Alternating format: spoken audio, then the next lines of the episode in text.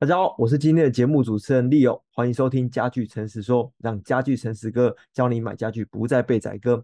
每周三十分钟，我们透过这节目和家具诚实哥明哥来聊聊买家具的眉眉嘎嘎，以及如何破解在家具行和业务斗智的心法，也会教你聪明的挑选家具，让你买对家具不买贵，舒舒服服的成新家。早安，明哥，Leo 早安，各位听众大家早安。今天呢，我们想要跟呃明哥来聊聊自己家里面啊。我当时在做柜体的时候，那时候我没有想到去找木工，因为我觉得我我们家要装潢的东西就是很简单，北那种北欧风格的，所以就当当初只马上想到，那就用系统柜就好了。于是我们就做了系统柜。原来网络上有，我觉得应该算两大派的人，就有一派会觉得说，嗯，不要去做系统柜，那个很粗糙或者怎么样。有一派人就是站在说，哇，我就是要找木工装潢，那木工装潢他做出来的东西才会漂亮，像艺术品一样。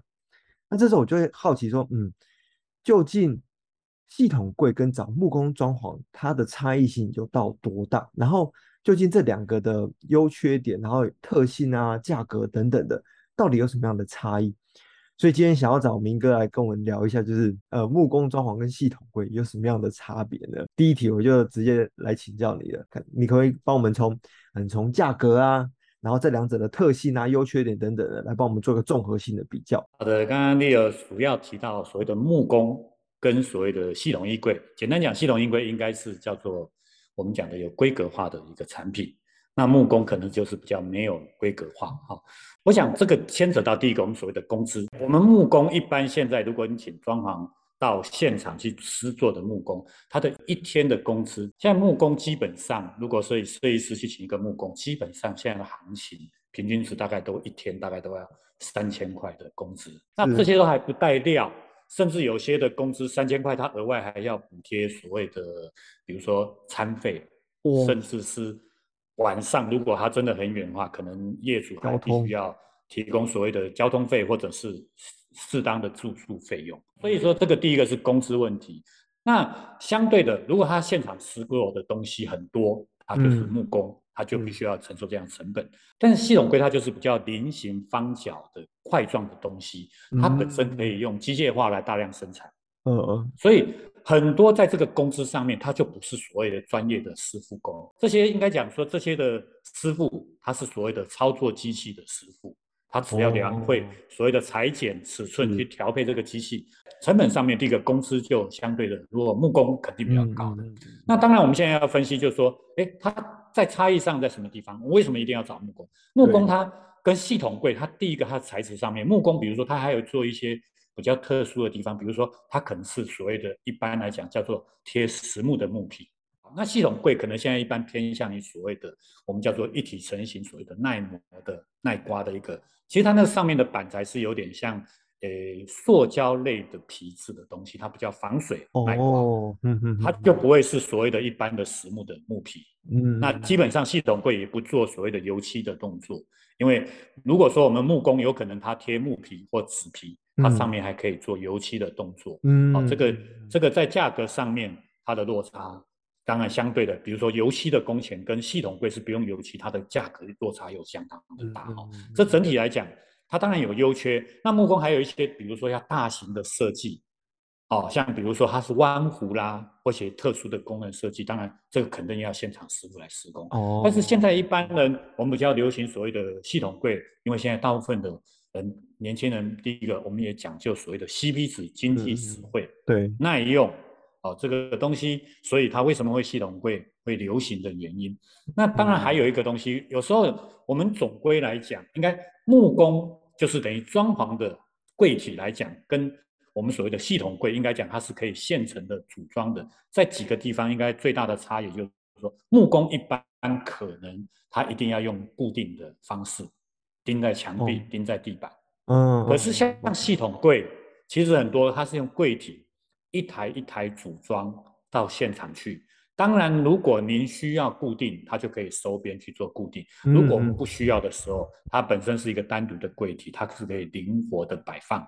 光刚刚讲工资影响，第二个呢，板材的采购，板材里面当然还有很多我们的五金配件，它整个的量体。这都会是价格不一样哈。嗯，那当然还有一些在设计的部分，当然如果我们是系统的柜体，它的弹性还有施工时间相对一般来讲，它可能不用在现场施工。工厂施工它不会造成在现场施工中可能要锯台啦，可能要、哦、对要研磨啦，第一个耗时。还有把现场的污染程度会比较高，会搞得很脏。他可能在一两个月、嗯，两三个月，甚至有些人半年、一年，他都把现场的装潢需要这个时间。但是如果是柜体，我们在工厂施工，其实他在工厂施作好，甚至他到现场组装，可能只要一天两天就结束。哦。但是如果只是一个单独的一个系统柜体，可能如果我们速度快，嗯，可能十五天、二十天，大概就可以把个柜体制作完成。哦，好，这是一个不同的角度。嗯嗯尤其现在我们在做所谓的系统客制化衣柜，它就有所谓的标准的规格。消费者如果到店家，他都会有一个系统柜的样板放到现场。哦哦。举例来讲，衣柜的柜体它有各种的格局，比如说第一个我们用外观来看，它有所谓的开门式的；第二种有所谓的推门式的，这个是一个最大的分野哈。那当然这个开门跟推门，那当系统柜大部分的量体现在可能是用。柜体开门性的比例大概占七成左右，推门式的大概占三成。那开门式一般它的价格相对跟推门式的推门式的成本会比较高，因为它需要所谓的双门的那个柜体的五金配件跟结构，还有所谓制作的方式，它的公司相对的耗时耗工的程度比较高，所以它的价格如果推门的一般来讲会比开门式的。柜体相对的高，但是有一个问题就是说，推门式是所谓的省空间，因为它是推门，没有所谓开放式。但是开门式的有一个好处是，它的弹性灵活性比较高，因为它是单体单体的柜体。其实我给消费者一个更好的建议，就是当你做系统柜的时候，不是每个都需要定做的。在我们前几集的节目也有提到所谓的定做克制，很多人以为系统柜就一定要定做，一定要克制。其实现在我们很多，如果你是现成的，我们都会有，比如说衣柜的格局里面，一般我们在设计的时候，可能第一个会有抽屉啊，嗯，还有所谓的吊衣服，我们有长型的衣服，比如套装，那比较短的所谓的衬衫或者我们的诶裤装或者是裤子，哦，这是比较短的。那还有一种一些，比如说毛质或者是内衣裤这些东西，可能它需要是叫做折的方式，嗯嗯，它就要层板。那还有一种叫做我们所谓的九宫格的分类，或者是一些德式的拉篮，或者是拉近。那这些结构里面来讲，如果是柜体的设计的时候，它可以现成在每一桶里面就已经设计出有，比如说长形的吊长衣服的柜体，也有折的柜体，也有所谓的双吊，就是上面跟下面都是吊的，就是比较短的。那这样设计的现成柜体，我们就用现成的来买。它有时候的价格，因为它更大的量，它一次生产。可能是全省一次的柜体，可能是几百台，它那个价格可能一台的价格，哦，待会我们也会可能可以给消费者来建议这个价格问题。可是它的落差，因为我还是强调，当你有量的时候，我们的价格就可以下降相当的多。因为我们刚刚分析到木工跟系统柜的成本差异，简单来说都是量体。一个如果是做系统柜，它的量体几乎是几百几千，但是木工的量体。可能只是单位数、个位数，因为在你家里面的柜体，就那一件，你毕竟你可能做两个衣柜，这两个柜体，它每一个都是刻字。那所谓的刻字，什么叫刻字？我们也要思考一个点，客制是每个尺寸都要占的。那但是如果说我们是一个标准柜体，比如说我们衣柜一般组成来讲，一个柜体我们可能会建议设计，比如说在大概在七十五公分的宽度。嗯嗯。为什么这样的柜体刚好开门，它的宽度大概如果七十五看，大概三十几公分的时候。它这样取手跟宽度打开来的宽度也比较符合走道的问题。嗯，所以那你如果是九十公分，当然也可以做。那九十公分跟三七十五公分差在什么地方？这个又我们讲到比较细节专业，因为一块的板材基本上是四乘八尺。嗯，它牵扯到所谓的损料跟耗料问题。哦，七十五公分在设计的时候，它的损料跟耗料是最低的。可是如果你做九十公分，它反而耗料损料等于浪费的料体。非常的多，所以它制作成本九十、嗯、公分可能是七十五公分，几乎是 double 的成本。很多人讲说一尺多少钱，或者是那个对，这个都牵扯到我们在设计的时候如何帮消费者来节省他所有的料。因为你买一件板材四乘八尺的时候，当然希望把这四乘八尺的料全部都用到柜体。对，一个专业的家具卖场，或者是设计师，或者是专业的规划师、配置师，我相信我们都必须要如何做到所谓的 CP 值，就是我们该帮业者、帮消费者来节省这个废料的部分，而用在所有的部分，嗯、包括有一些剩料，它可以用在一些小细节，比如说隔板，嗯嗯嗯嗯，它的板材是不是小料的？哦、对，或者侧板，因为侧板的深度，比如我们深度基本上一般。系统柜或衣柜的深度是六十公分，嗯，但是我们就要算那个规格。那如果说深度，比如说我们一般短的，我们四十公分，我们就可以应用在书柜。哦，对，或者鞋柜，我们建议至少都要超过三十公分以上，因为鞋子的长度。例如，我们第一题主要叫做木工跟系统柜的差异。对，我觉得木工有木工的优势，木工就是我们有时候，但是木工就是应该来讲。真的，相对它可以做一些比较特殊、嗯、一些弧形啊，嗯、或者一些特殊的木皮需要油漆，甚至钢琴烤漆有一些特殊的需求，我觉得需要在现场施做的。嗯嗯，尤其贴木皮是一个非常高技术的一个层次，哦、现在都已经有断层了，因为贴木皮要贴得平整。哦、那因为木皮它要油漆的时候，它的油漆的做法，那又牵扯到漆工。漆工有时候可能要漆五到六道漆，那个就影响到很多的成本。为什么系统柜的单价可以降低？当然也很多是因为我必须要实实际的跟所有消费者理解，因为它省了所谓的油漆。很多工，我是觉得就是说，刚刚讲木工跟装潢，我还是觉得各有利弊。就好像网络上大家很多人说木工或系统柜，可是我还是认为现在的系统柜是主流市场。嗯嗯嗯，我们应该这样讲。举例来讲。哎，很多人可能有主卧、次卧什么东西，那你有一个整体的预算。你如果说你预算够，当然你可能你的主卧或者甚至客厅，我可能用木工去做实木木皮，因为它最接近实木嘛。嗯嗯。哦，对。那如果很多年轻人，因为他觉得系统贵它的耐用性跟耐磨性 CP 值也都够高，嗯嗯，我觉得系统最反而是一个更好的选择。嗯嗯。而且它弹性度高，它样式跟设计还有。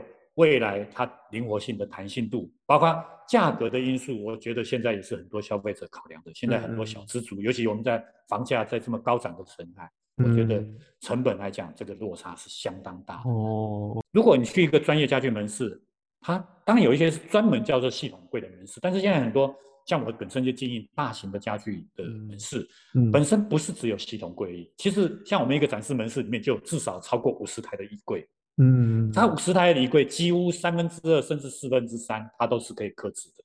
它不见得一定是叫做系统衣柜，而是最大的差异。像我经常会跟客人做一个比较，就是说，现成购买的柜体衣柜跟装潢做的柜体差异在什么地方？就我刚刚讲的，第一个成本分析，嗯，第二个就灵活度的分析，嗯，第三个叫做设计，我们在开发成本的分析。刚刚讲的价格因素，因为木工。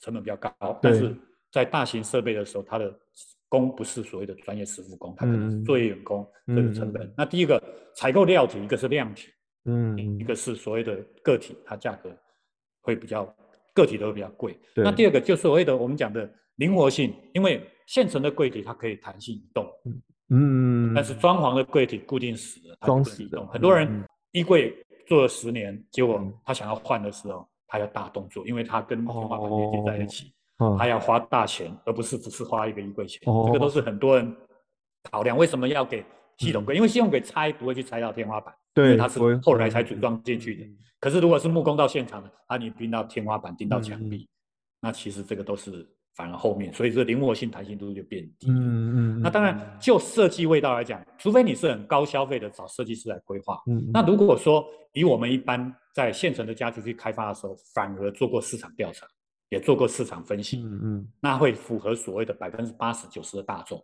它的选择性更高。嗯、所以这几部分，我觉得优劣不是只有价格，嗯嗯，还有很多它的成本，还有所谓的灵活性，还有所谓的整个的设计的风格，还有大量，这些都会影响到一个所谓的，应该讲装潢跟现成系统家具或者现成家具的差异最大。嗯，OK。刚明哥讲到两百四。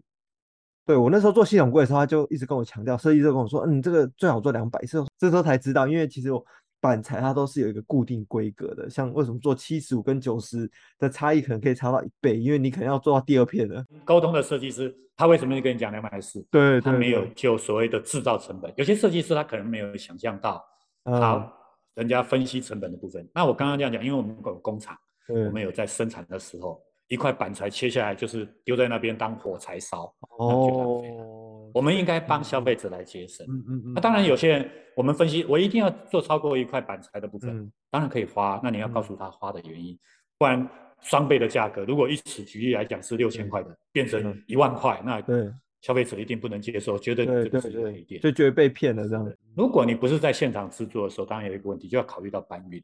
九十公分的柜体，如果你做一整桶，如果你做两百四，或者是做两百一，九十公分，它在很多的门就进不去。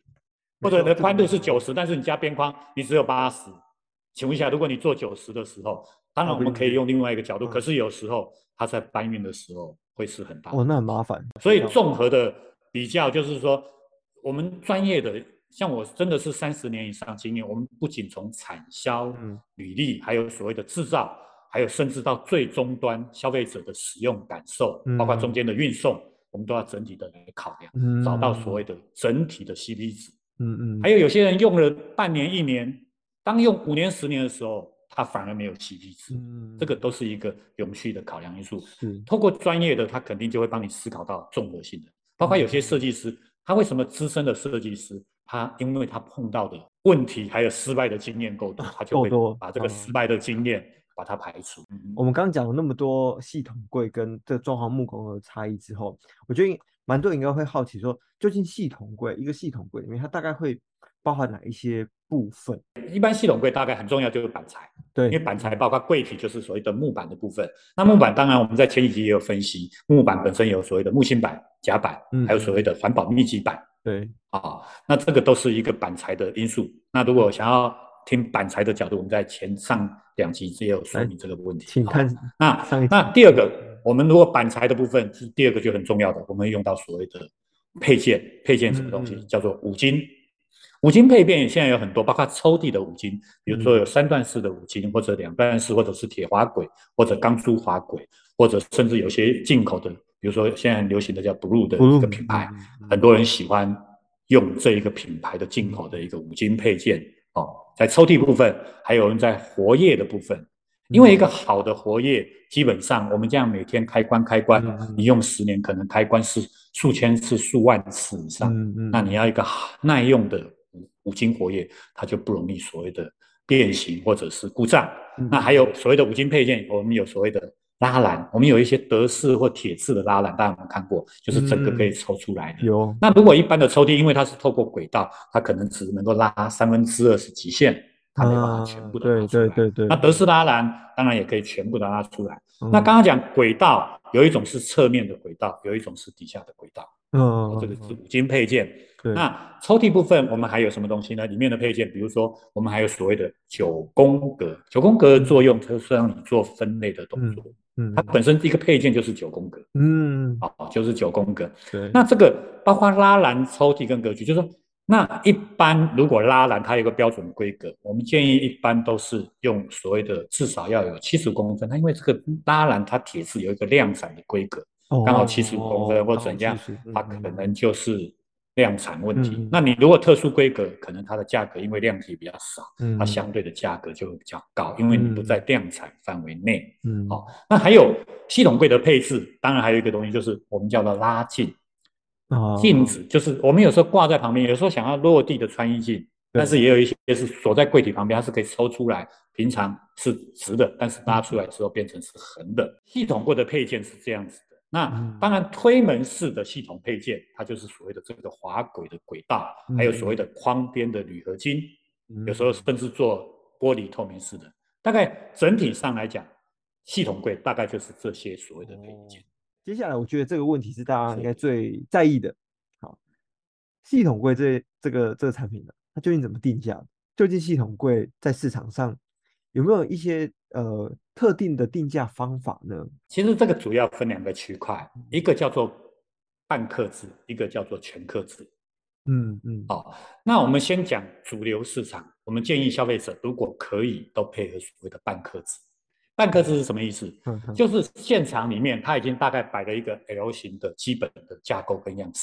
嗯，我们一般的需求，刚刚讲的长的衣服、短的衣服跟折的衣服，对，还有所谓的如果要放电视柜，如果要放一些里面的袜子的九宫格这些，大概它的配件都在里面。那它就会有一桶一桶的柜体在现场。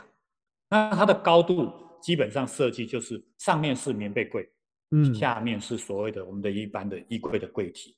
如果这个部分的话，其实你就可以现成买一桶一桶你的需求的柜体。那高度当然一般到两百四，那个微调是可以调的。但是如果两百四，你现在一般的我们的房子大概这个规格一般都可以符合的，除除非刚刚我们会讲到第二个领域，叫做你要顶天立地、完整的所谓的百分之百克制，你连缝隙完全都不要有，好，这个就是另外一个东西。那如果刚刚就这个部分，它都是一个最经济实惠的，那它所谓的克制就是在最后，比如一桶一桶的柜体，一桶七十五公分。包括有转角柜都是现成的柜体，它已经是完整的量产的规格，它可以做一个开放式 L 型的，或者是一字型的。那到最后我们到墙壁可能剩下一个缝隙，嗯嗯。那有两种方式，一种太小的时候，我们就把原来的七十五公分再加大，比如说做成八十，那可能只有一台定做。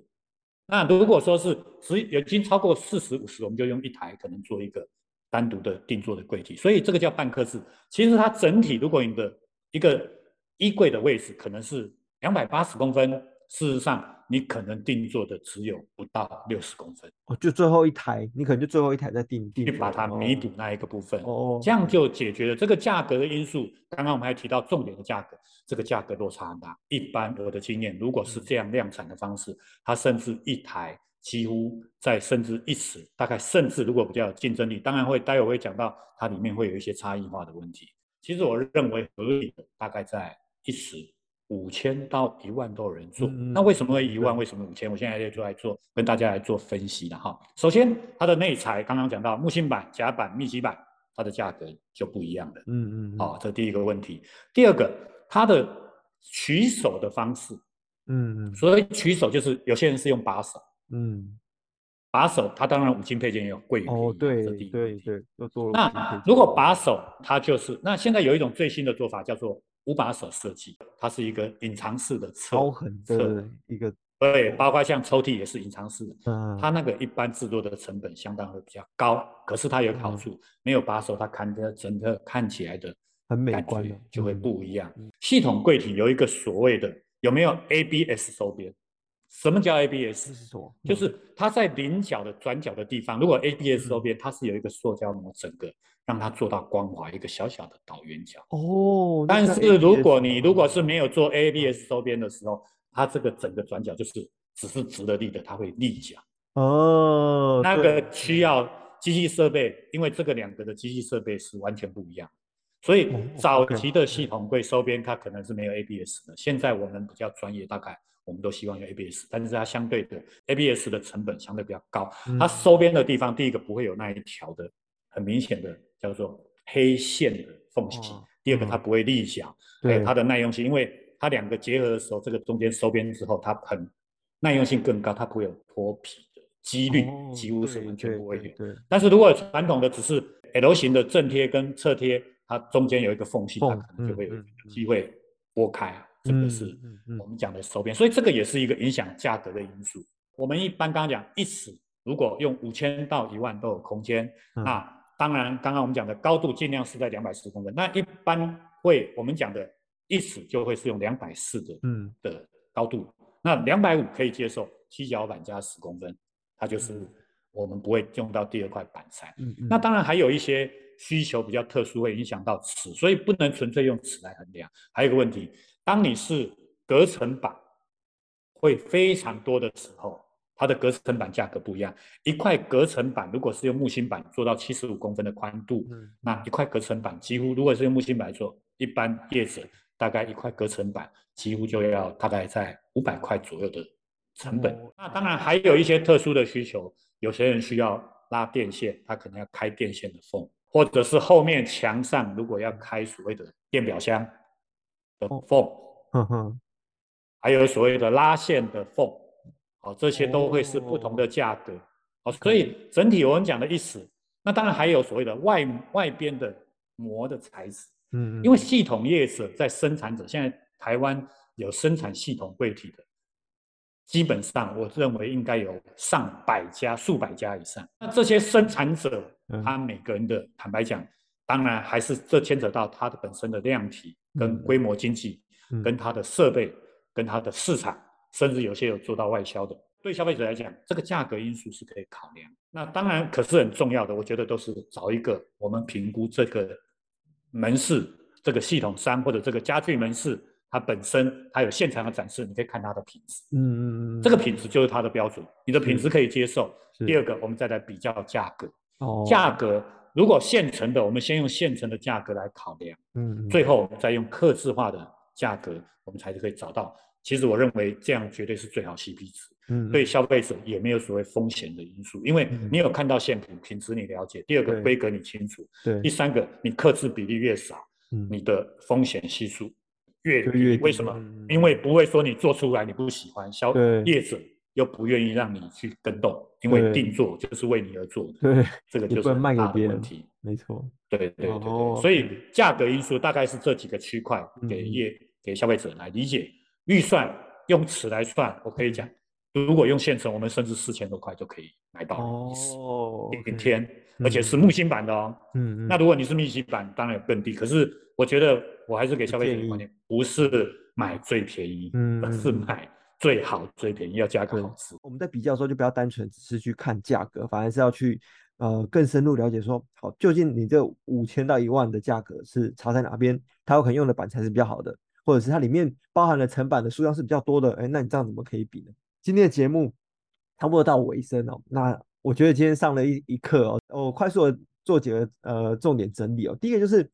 所谓的木工呃装潢跟系统柜的差别，最大的差异其实来自于呃它呃木工能够做到很细致的部分，但是像是要呃木纹的贴皮啊、上油漆啊等等的，但系统柜相对来讲，它能够带来的是价格上面的优势，然后它也有比较大的弹性，因为可能做了之后你接下来要拆下来，你后续要拆下来是比较好拆的，不是像木工它可能是直接做死的。但两个其实老实说各有优缺点，如果预算非常够的，当然你很讲求细致度，就是我们我这边就是要。贴木纹的，我一定要，我一定要很好看，我一定要看起来很细，让大家觉得我的家具像是个艺术品。